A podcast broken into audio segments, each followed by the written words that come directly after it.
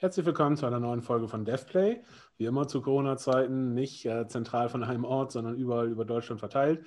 Ich bin Jan von Kingart aus Bremen. Hi, ich bin Günter von Molotov Mainz aus Mainz. Ich bin Daniel von Megagon Industries aus Berlin. Und Jan von Deck 13 aus Frankfurt.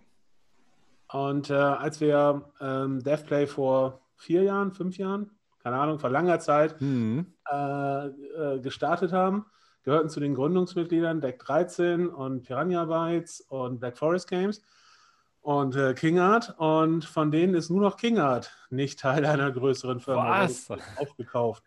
Und äh, da wollen wir heute drüber sprechen.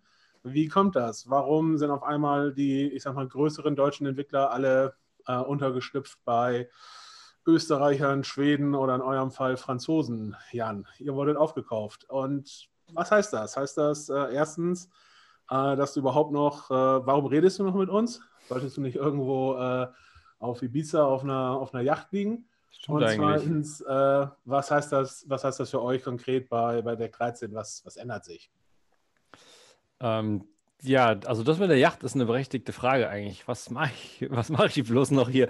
Allerdings, ich glaube, in der Spieleentwicklung ähm, stellt man sich als Spieleentwickler öfter die Frage, was mache ich eigentlich hier, wenn man mal länger dabei ist.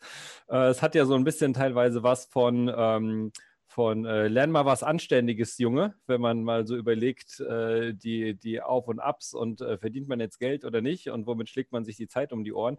Da gibt es ja gerade, wenn man lange dabei ist, eigentlich äh, äh, sehr viele Phasen meistens, äh, wo es eben mal nicht so gut läuft und wo man sich gerade nicht vorkommt wie ein aufstrebendes Entwicklungsdesignstudio mit weltweiten Erfolgen, sondern wie ein paar Jungs, die irgendwo sitzen und versuchen, irgendwas zusammenzukloppen und hoffentlich fällt es nicht auseinander und es kommen ein paar Euros bei raus.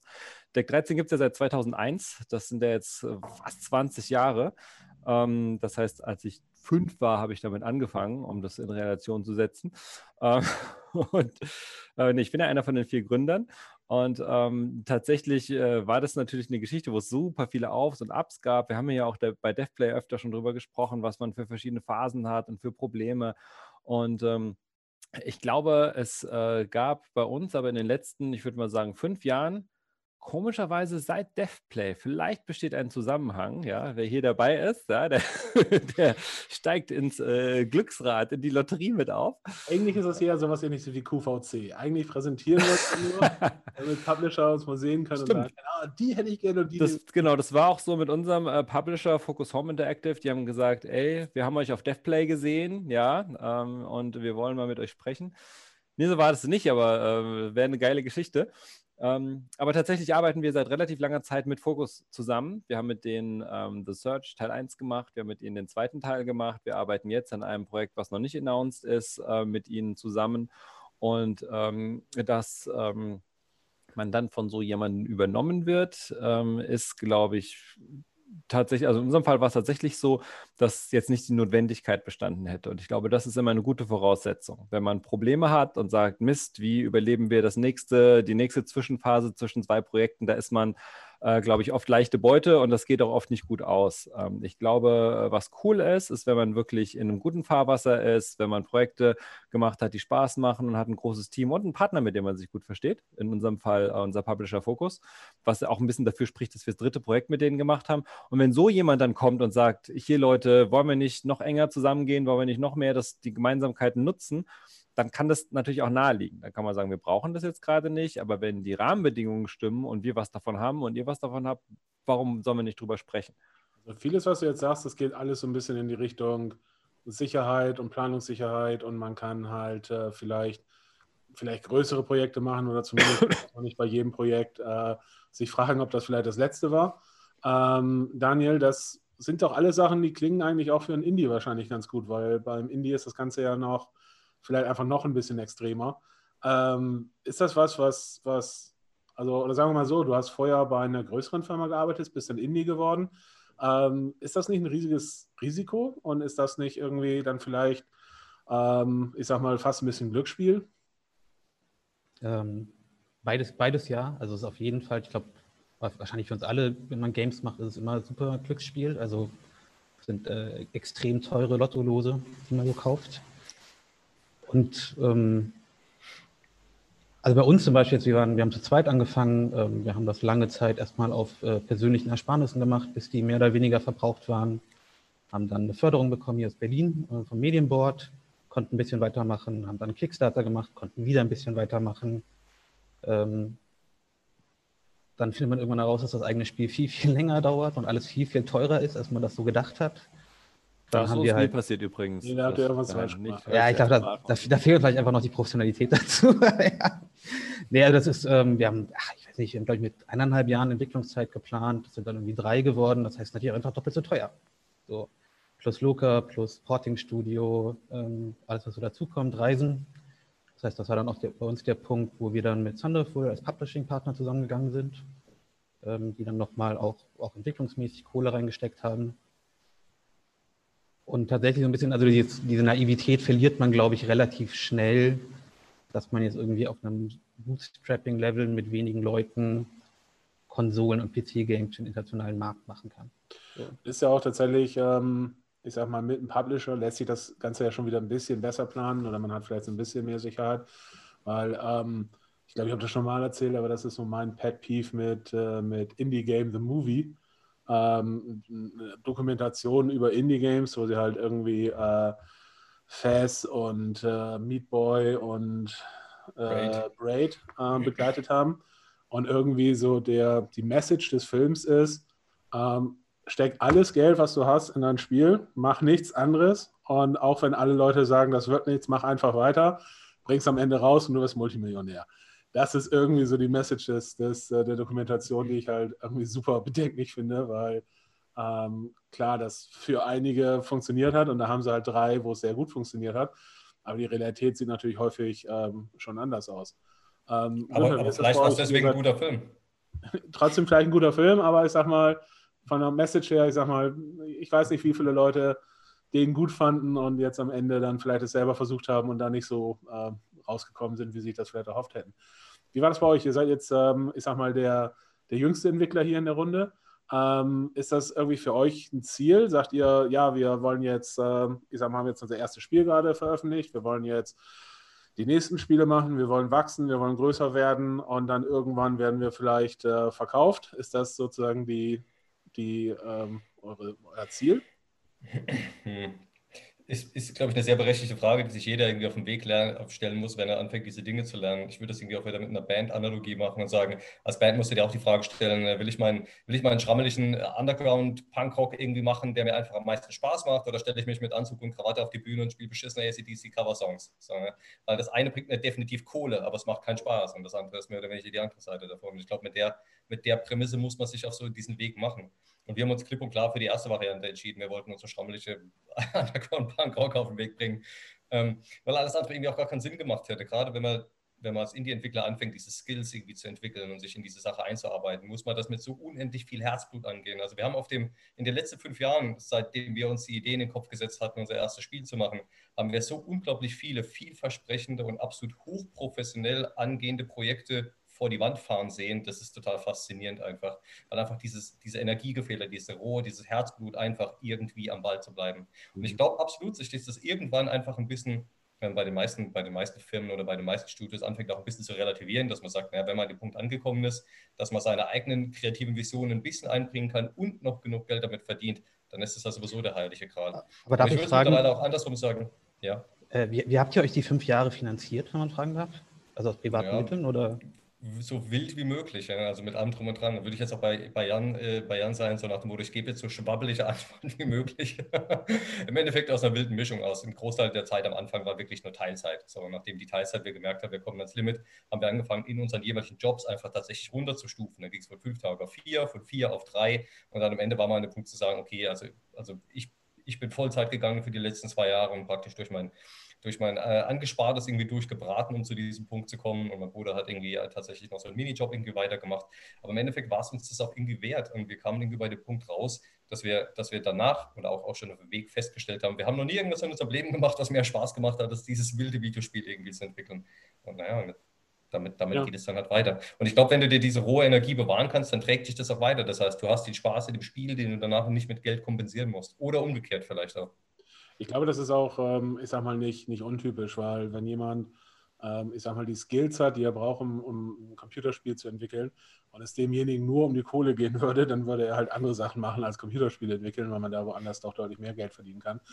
Ähm, wobei ich glaube, glaube ich auch tatsächlich, dass eine auch eine Altersfrage so ein bisschen ist, ne? weil ähm, jetzt bei, bei Jan und auch bei uns war es halt so, wir haben, ich sag mal, die Firmen gegründet, als wir in unseren frühen 20ern waren.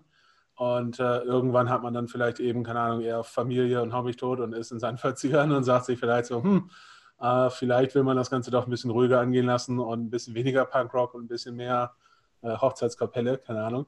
Ähm, aber Jan, erstmal grundsätzlich ist das so, wenn man so diese ich sag mal, das Klischee ist so ein bisschen, der Indie, der kann machen, was er will und der, der äh, hat keine Verpflichtungen und so weiter und so fort.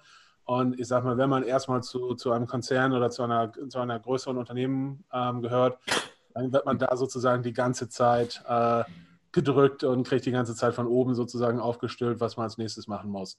Ähm, wie viel Wahrheit ist da dran? Also erstmal muss ich ja äh, mal die Wahrheit mit der Hochzeitskapelle äh, hinterfragen. Nee, weil tatsächlich, ähm, ich glaube, es ist wichtig, wir haben alle, auch die anderen Leute jetzt hier in unserem illustren Team, wie jetzt äh, die Piranha Bytes und Black Forest, haben sehr viel Zeit in der Spieleentwicklung verbracht mit dem, was wir machen. Und ich glaube, das heißt nicht, dass man dann irgendwann sagt, oh, jetzt zählen für mich andere Dinge unbedingt, aber vielleicht zählt für mich einen neuen Schritt zu gehen. Und neuer Schritt muss nicht immer sein, sozusagen unabhängiger sein oder noch mehr das, äh, weiß nicht, das, das Herzblut-Hobby-Projekt jetzt irgendwie zu machen oder so. Und der Schritt kann natürlich auch sein, zu sagen, hey, wenn wir mit jemandem zusammengehen, was haben wir jetzt für Möglichkeiten? Können wir jetzt für uns selbst oder für die Firma vielleicht einen Weg beschreiten, den wir vorher nicht beschreiten konnten, weil wir eben immer ein Jahr von zwei Jahren damit beschäftigt war, noch einen Prototyp aus dem Boden zu stampfen und in 40 Publishern zu pitchen und zu sagen, bitte, bitte, wer will ihn haben und Klinken putzen zu gehen, sondern zu sagen, hey, wie entwickeln wir vielleicht die Firma auch weiter? Wie entwickeln wir eine neue Spielidee weiter? Gibt es vielleicht einen Partner, der auf andere Sachen Lust hat? Wie wir sagen, oh, scheiße, sowas haben wir noch nie gemacht. Geil, ähm, da haben wir Lust drauf oder was auch immer. Ich glaube, es gibt super viele Möglichkeiten, sozusagen das auch nach oben zu denken und nicht zu sagen, okay, wisst ihr was, hier habt ihr die Firma, wir sind raus, was wir auch nicht sind. Wir sind weiterhin genau das gleiche Team, wir sind äh, genau die gleiche Firma, wir haben einen anderen Eigentümer, aber Deck 13 ist genauso Deck 13 wie vorher. Und solange der Eigentümer jetzt nicht ganz hanebüchene Ideen hat, was er in Zukunft machen will, was wir nicht hoffen, weil wir die Leute schon lange kennen, äh, solange kann es natürlich geil auch in eine, in eine positive Richtung gehen. Aber das andere ist genau auch der wichtige Punkt, den du gerade genannt hast, zu sagen, ähm, ist das jetzt so, dass jemand sagen kann, so, ihr macht jetzt das und das, sonst gibt es Ärger und dann muss man dem folgen. Ja, aber mh, hm, wenn man einen Publisher hat und der Publisher finanziert das gesamte Projekt, dann ist das genauso und vielleicht noch schlimmer, je nach Publisher. Das heißt, ich habe meine eigene Firma, ich habe ein Budget verhandelt mit einem Publisher, ich habe das halbe Spiel entwickelt und der Publisher sagt, weißt du was, ähm, das ganze Level da ist scheiße oder mir gefällt nicht mehr deine Hauptfigur oder sollen wir nicht noch ein paar Online-Features reinmachen? Und dann sagst du, nö, dann sagt er, ja doch. Und dann, dann machst du es. Was willst du sonst machen? Du kannst dich ja streiten mit ihm. Du kannst ihn überzeugen äh, mit Argumenten. Aber wenn der Publisher der Meinung ist, hallo, ich habe euch jetzt so und so viele Millionen gegeben und die will ich jetzt auch zurückhaben und das, was ihr gerade macht, das äh, erweckt bei mir nicht den Eindruck, dass ich die zurückbekomme, ja, dann habe ich keine andere Wahl, denn sonst sagt der Publisher, wisst ihr was, dann habe ich auch keinen Bock mehr auf euch, dann beenden wir das Projekt jetzt hier. Hm. Es gibt in den meisten Verträgen natürlich Dinge, die dann greifen können, dass der Publisher nicht so einfach kündigen kann. Aber wenn man ehrlich ist, zumindest aus unserer Erfahrung, wenn ein Publisher was möchte, dann kann er es fast immer auch durchdrücken oder man hat ganz eklige, lange, nervige Prozesse am Hals und auch dann ist die eigene Firma meistens futsch. Das könnte ja. man sagen, hey, wenn man jetzt ähm, ähm, zu einem äh, Konzern dazugehört, dann ist man vielleicht nicht so einfach futsch. Das ist ein Vorteil, weil die Leute einem ja dann nicht sagen können, wisst ihr was, dann geht ihr halt weg, weil äh, sind ja die eigenen Leute. Gehen ja nicht weg. Also Natürlich kann er auf der anderen Seite andere Maßnahmen ergreifen, die vielleicht auch nicht schön sind, aber das imminente Risiko, wenn wir den nächsten Milestone nicht schaffen, ist vielleicht äh, unsere Firma im Arsch, was man sicherlich in vielen Phasen in der Entwicklung hatte. Das ist auf jeden Fall so nicht mehr da. Also sagst du im Prinzip, ähm, ich sag mal, die freien Entwickler sind vielleicht nicht ganz so frei, ähm, wie es auf den ersten Blick aussieht. Gleichzeitig die, die in, ähm, für einen größeren Konzern arbeiten, sind vielleicht nicht ganz so so unfrei, wie es, wie es erstmal klingt, weil es natürlich schon so ist, dass ähm, ich sag mal, ähm, Fokus euch gekauft habt, weil, weil sie davon ausgehen, dass ihr einen guten Job macht und äh, äh, irgendwie Spiele für sie entwickeln sollt. Und äh, die hätten euch ja nicht gekauft, wenn sie der Meinung wären, dass alles schief läuft und alles falsch läuft, sozusagen. Die haben uns wegen unserer vielen Immobilien gekauft, die einen großen ja. Wert in den letzten äh, Monaten. Äh, nein, du hast vollkommen recht. Es geht um das Team, es geht um die Leute und es geht um die Spiele, die wir schon gemacht haben. Das heißt, wenn jemand für sowas Geld ausgibt, dann will er natürlich, dass das Team und die Leute äh, mehr sowas machen oder was anderes, was sich jemand vorstellen kann, was so ein Team ganz toll machen kann. Aber im ersten, in erster Linie ist es natürlich immer, hey, die haben das gemacht, die, wir haben so mit denen zusammengearbeitet, das gefällt uns. Ähm, das wollen wir uns zum Beispiel auch sichern. Und damit wollen wir aus Publisher-Seite, dass die das nächste Projekt auch mit uns machen. Wie kriegen wir das hin? Kann auch ein Punkt ist, sein. Ist vielleicht, so ein, ist vielleicht so ein Takeaway von dem, dass man praktisch die nächsten Schritte der Entwicklung von der Firma oder braucht ihr auf einer größeren Skala, dass man die nächsten Schritte immer nur geht, wenn der aktuelle Status zumindest eher gut ist und dass man die nicht geht, wenn man denkt, oh Gott, ist total wackelig, ich muss jetzt irgendeinen so Sprung nach vorne machen, irgendwie so nach vorne hechten und versuchen, mich irgendwo dran zu hängen, sondern stattdessen sagt, man geht durch die ganzen entwickelnden Schritte, durch die ganzen Phasen, durch die man praktisch durch muss, vom kleinen Indie zum kleinen Studio, zum AA, AAA und so weiter und so fort. Ich glaube, das geht und wir haben es wahrscheinlich in der Richtung auch gemacht, teilweise freiwillig, teilweise unfreiwillig, teilweise haben wir sicherlich auch mal ähm, versucht, mehr zu sein, als wir waren äh, und teilweise waren wir vielleicht auch nicht das, was wir mal sein wollten. Äh, das äh, ganz sicher. Ich glaube, das war jetzt nicht so geradlinig, sondern da war ja auch viel, viel hoch und runter dabei. Aber ich glaube, wenn man sich den ganzen Markt anguckt, wenn man sich die Indies anguckt, wenn man weltweit guckt, du triffst ja alles. Du triffst ja auch Vollidioten, die mit ihrem ersten Spiel äh, alle Rekorde brechen und du triffst die Leute, die, die äh, das perfekte, äh, die perfekte Idee haben, aber sie niemals umsetzen können. Also ich glaube, ich glaube, es gibt echt alles. Und, und ich wüsste jetzt auch gar nicht, was quasi ein guter Ratschlag wäre, ähm, zu jemandem zu sagen, hey, such dir einen, einen, Publisher. Ich kenne auch genug Studios, auch aus äh, der Geschichte in Deutschland, die gekauft wurden und die haben ein gar schreckliches Ende genommen. Also wenn man da mal in den letzten 20 Jahren guckt, wer da gekauft wurde und was mit denen passiert ist, es gibt immer ein paar, wo du sagst, top, auch, auch heute, wenn du dich umguckst, es gibt ein paar Mega-Studios, auch gerade was Ubisoft gemacht hat, war sehr, sehr würde ich sagen, ähm, nach vorwärts äh, geschaut und den Standort äh, unterstützt. Aber es gibt auch katastrophale Geschichten von Studios, die es einfach zerlegt hat, die dann, wenn der Publisher insolvent gegangen ist, einfach mit dem Bach runtergegangen sind. Es gab äh, Zeiten, äh, ein paar Leute erinnern sich noch an Joe Wood, oder? Wie hatten wir es? Müssen es in den Kommentaren nachlesen, müssen es googeln. ähm, äh, Joe Wood war ein, ein großer Publisher, der auch sehr viele Studios übernommen hat und der dann insolvent gegangen ist und die ganzen Studios mitgenommen hat. Und äh, das war eine Phase in der deutschen äh, Entwicklerlandschaft, als auf einmal gar nichts mehr da war. Also als wirklich der ganze Markt äh, leergefegt war und das war richtig schlimm, weil das war, das hat den Standort, die Mitarbeiter alle um Jahre zurückgeworfen. Also auch sowas kann passieren.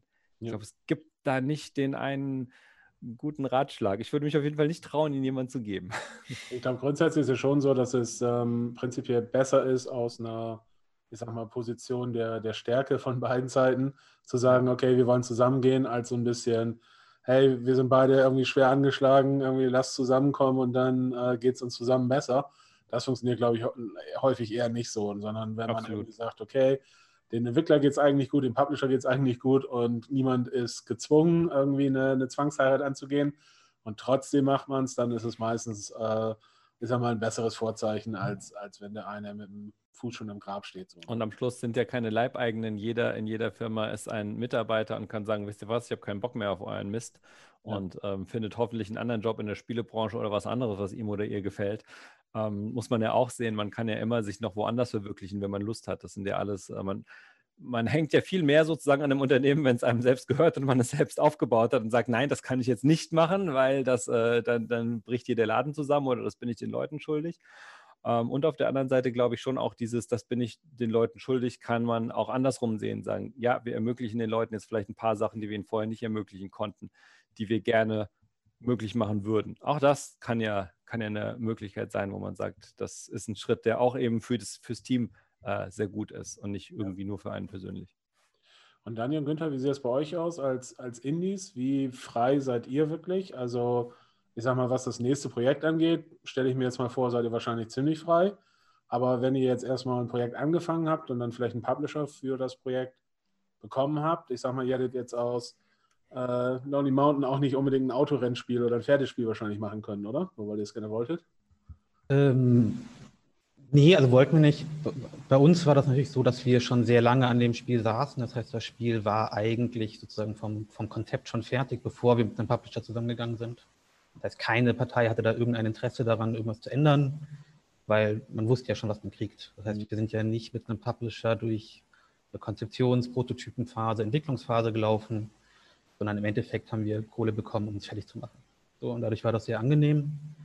Ähm, diese Freiheit als Indie ist, glaube ich, immer so relativ, weil natürlich kann man seine eigenen Sachen machen und andererseits hat man einen Markt, auf den man irgendwie achten muss. Man hat eine Kickstarter-Community, die eine Meinung hat zu Sachen. Also man könnte jetzt auch böse sagen, man hat halt irgendwie 1700 kleine Publisher, so, die da auch gerne irgendwie ihren Fußabdruck hinterlassen wollen. Ähm, ich glaube generell schon viele Indie-Publisher, also wenn man jetzt so Raw Fury, Thunderful, Devolver etc. anschaut, die picken sich schon Spiele, wo die sehr hands-off sind, was die Kreativität dieser Spiele betrifft. Also ähm, das können sie einerseits machen, weil denen wird irgendwie tausend Spiele gepitcht. Das heißt, die können sich sowieso die Sachen rauspicken, die sie sowieso schon cool finden. Das heißt, die müssen da gar nicht mega viel mitreden. Ähm, plus ganz viele von den Entwicklern haben ja schon, wie wir auch, irgendwie extrem viel Vorarbeit geleistet. So. Und vor allen Dingen, wenn du ein Indie-Entwickler bist, hast du damit vielleicht auch schon so ein bisschen ähm, implizit gesagt, dass du nicht unbedingt großen Wert darauf legst, legst dass dir ein Publisher da noch reinquatscht. Weil genau. ich sag mal, auch das ist natürlich so aus, aus Indie-Publisher-Sicht vielleicht einfach clever zu sagen, okay, wir gucken, dass wir ein Team finden und dass wir ein Projekt finden, an das wir glauben, so wie es ist. Weil die Wahrscheinlichkeit, dass man die da irgendwie äh, 180 Grad umdrehen kann, ist ja auch eher, eher gering. Ne? Das ist ja auch gar nicht die, die Stärke der Publisher. Also ich glaube, das haben ganz viele Leute verstanden, so dieses, okay, ihr macht mal die Entwicklung, das ist euer Baby. Ähm, ihr seid ja auch schon, ihr seid ja schon bekannt geworden auf Twitter oder was auch immer mit dem Spiel. Das hat schon einen Namen, ihr habt schon eine, eine IP geschaffen, eine visuelle Identität dafür. Das will ja jetzt niemand mehr aufbrechen und irgendwie neu machen. Das ist ja ein, vielleicht schon nochmal ein Unterschied. Wahrscheinlich, also wisst ihr wesentlich besser als ich. Ähm, aber wenn man jetzt ein Spiel macht mit einem Millionen-Dollar-Budget, wo das Risiko, das, das irgendwie einzufahren, nochmal ein ganz anderes ist, dann macht man sich ja wahrscheinlich auch nochmal viel, viel mehr Gedanken, um irgendwie kriegen wir das Geld wieder zurück. So. Ja. Bei uns wissen wir zur Not immer, okay, keine Ahnung, wenn es richtig scheiße läuft, dann können wir wieder zurück auf ein Bootstrapping-Niveau gehen. Wir haben, wir haben keine 70 Angestellten, für die wir irgendwie verantwortlich sind, wo man irgendwie schauen muss, okay, keine Ahnung, die sind jetzt aus den USA hierher gezogen und der hat sein Haus verkauft und so, also ja. ihr, ihr beide habt ja mit euren Studiogrößen eine komplett andere Verantwortung irgendwie für die Leute um euch herum. Das ist so, wobei ähm, wir tatsächlich, also wir King hat auch bei ähm, unserem Publisher die jetzt immer großen Wert darauf gelegt haben, eben nicht in so eine Situation zu kommen, wo ein Publisher sagen kann, na, übrigens das Ding nicht in Rot, sondern lieber in Blau, sondern äh, wir haben halt immer relativ stark gesagt, hey, das ist das Spiel, was wir machen wollen mit dem Team ist das okay für euch? Weil dann können wir weiterreden oder ist das nicht okay mhm. für euch? Weil dann brauchen wir nicht weiterreden. Und das hat bisher auch immer relativ gut funktioniert, weil man ist natürlich für konstruktive Kritik immer offen und wenn ein Publisher sagt, hey, wir glauben, dass Folgendes besser funktionieren könnte, weil wir dann im Marketing, keine Ahnung, Folgendes machen können oder wir haben mit einem anderen Spiel folgende Erfahrungen gemacht, vielleicht denkt ihr da nochmal drüber nach, das ist super. Nur wie du schon sagst, die Publisher sind halt meistens keine Spieleentwickler und so diese Idee, dass an der einen Stelle nochmal irgendwas rumgefummelt werden soll, auch wenn die äh, Entwickler da anderer Meinung sind, dann ähm, finde ich das persönlich immer problematisch, wenn man dann halt irgendwann sagen muss, naja gut, machen wir es halt, der Publisher gibt die Kohle, das ist, äh, glaube ich, für Spiel meistens nicht die, die, die beste Lösung. Das ist ja auch Teil der, der meisten Horror-Stories aus der Branche, ist ja, irgendjemand hat in der Entwicklung angefangen, das Spiel zu ändern. Ja. So, alles ist geplant, es gibt ein Budget, es gibt irgendwie Milestones und dann kommt jemand hin und sagt, ähm, soll doch Multiplayer sein. Jetzt Oder, äh, so. Also, und dann, dann geht ja meistens alles irgendwie den Bach runter. Ja. Ja, spannendes Thema. Könnte man auch äh, durchaus noch länger drüber schnacken, aber äh, die Zeit läuft uns davon. Hm. Ähm, Darf ich noch eine Frage stellen? Ja. Weil, weil, weil ihr ja jetzt so der letzte deutsche übrig gebliebene große Indie-Entwickler seid. Also mein Jager ist ja auch nicht mehr da und so. Team Games in Limbeck gibt es auch noch. Stimmt. Wir, wir drei. Ich glaube, ich weiß, vielleicht gibt es noch andere, vielleicht habe ich jemanden vergessen, aber das sind die beiden, die mir einfallen. Glaubst du, das ist dann jetzt auch so eine, so eine Marktsache? Also weil jetzt gerade, ich meine, so jetzt in den letzten, was im letzten Jahr wurden die oder haben sich ganz viele Leute irgendwie äh, fusioniert. Hat das auch was mit dem Markt zu tun? Also weil immer mehr Leute publishen selber, nehmen Geschäftsfelder auf, die sie vorher nicht hatten, ja. brauchen daher auch mehr Kohle? Ich glaube momentan, also es gibt halt ein paar Gründe, warum momentan eher mehr gekauft wird, glaube ich. Das ist einmal, dass ich glaube, deutsche Entwickler einfach nicht mehr so weit hinterherhinken, was internationale, den internationalen Vergleich angeht, wie vielleicht noch vor ein paar Jahren. Ähm, dann gibt es mit, mit ähm, Embracer Group, also THQ Nordic, die, die Mutter von THQ Nordic, halt einen sehr großen europäischen Publisher jetzt, der, ich sag mal, relativ viel einkauft und sowohl Black Forest als auch äh, Piranha Bytes sind ja zu denen gegangen. Ähm, und vielleicht hat es auch noch ein bisschen damit zu tun, dass äh, demnächst die, die, diese deutsche Computerspielförderung kommt, wo man dann vielleicht, ich sag mal, ähm, wenn man einen deutschen Entwickler im Portfolio hat, vielleicht auch noch da ein bisschen, ähm, ich sag mal, günstiger an eine, an eine Entwicklung rankommt als, als vielleicht in anderen Ländern. Und da gibt es halt einfach dann mehrere Gründe, warum äh, jetzt, ich sag mal, Entwickler äh, vielleicht heißer gefragt sind als vor ein paar Jahren.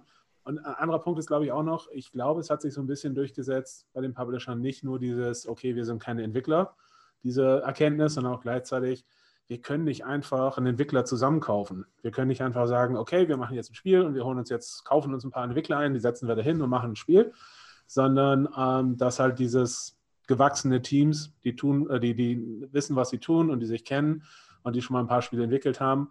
Äh, das ist einfach wichtig. Und ich glaube, das hat sich so ein bisschen durchgesetzt, diese Erkenntnis, dass man nicht einfach mit Geld aus dem Nichts einen Entwickler holt. Entwickler kaufen geht immer schief, was übrigens ein geiles Thema für eine eigene Folge wäre.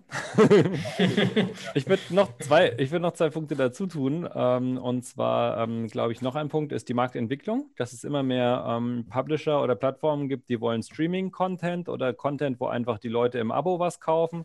Und äh, was wir auch schon oft in der Diskussion hatten, dieses Netflix für Games oder Abo-Modelle, ähm, die funktionieren natürlich alle nur und auch Konsolen funktionieren viel mehr über die guten Titel, die da drauf rauskommen. Das heißt, jeder Kanal braucht gute Titel. Und ähm, wenn ich jetzt ein Publisher bin, dann brauche ich auch gute Titel. Und wenn die anderen Leute mir die wegkaufen oder wenn es, wenn es nicht mehr eben darum geht, dass ich in anderen Geschäften gut teilhaben kann, sondern ich brauche meine eigenen Sachen, weil vielleicht jeder seine eigenen Titel hat, brauche ich vielleicht meine eigenen Studios, die mir die entwickeln. Das heißt, ähm, wenn jetzt ein, ein mittlerer oder ein großer Publisher eben keine große Auswahl mehr an Teams hat, weil alle anderen die weggekauft haben und für sich äh, äh speziell tolle IPs entwickeln lassen, steht er halt blöd da und hat dann, wenn er irgendwann auch seine Plattform quasi zumachen muss und sagen muss, ich mache jetzt hier mein, äh, mein weiteres Portal auf, wenn er nichts hat, was er toll anbringen kann, dann hat er schon damit verloren. Und der letzte Punkt, ist natürlich, aktuell ist es teilweise einfacher an Geld zu kommen, als es vor ein paar Jahren war. Wenn man sich die Zinsen anguckt, wenn man sich die Geldpolitik anguckt, auch von Banken und so. Ähm, das liegt jetzt für normal, äh, normal Geld äh, äh, benötigende Menschen oder Firmen nicht auf der Straße, aber für größere Unternehmen, die kommen relativ leicht halt an größere Summen ran, die sie ähm, halt verwenden können, um sowas zu kaufen. Da, da da sind tatsächlich, glaube ich, sehr viele Summen gerade im Markt, die da relativ einfach bewegt werden können. Und da ist ein Entwickler dann doch alles in allem äh, oft in eher günstiger Einkauf. Mhm. Auch nicht immer, wenn man mal nach Frankreich guckt, was da so gekauft wurde, aber öfter schon. Also zusammenfassend willst du sagen, wenn jetzt Deck 13 nur noch Spiele für, für Focus macht und äh, Piranha Bytes und Black Forest Games nur noch Spiele für Nordic Games machen, dann müssen alle anderen Publisher zu King Hat kommen wenn sie noch ein Genau, Spiel genau. Das haben wir extra gemacht, um euch mal ein bisschen hier ähm, den Weg zu bereiten. da, da, steckt ja auch vielleicht die perfekte Marketing-Idee drin. Vielleicht sollte sich Jan seine Firma umbenennen in The Last German King oder irgend sowas in der Art. Jetzt, vielleicht, vielleicht ist das jetzt, jetzt, jetzt Zeit. Ja gut, aber dann äh, war es das jetzt tatsächlich mit der Folge für, für dieses Mal. Äh, nächste Woche gibt es eine neue Folge. Wie immer, liked uns, subscribed uns, Kommentare unten in die Comments. Und äh, ja, wie immer, uns gibt es auch als Podcast, überall da, wo es gute Podcasts gibt. Und wir hören uns nächste Woche. Tschüss. Ciao. Ciao, ciao.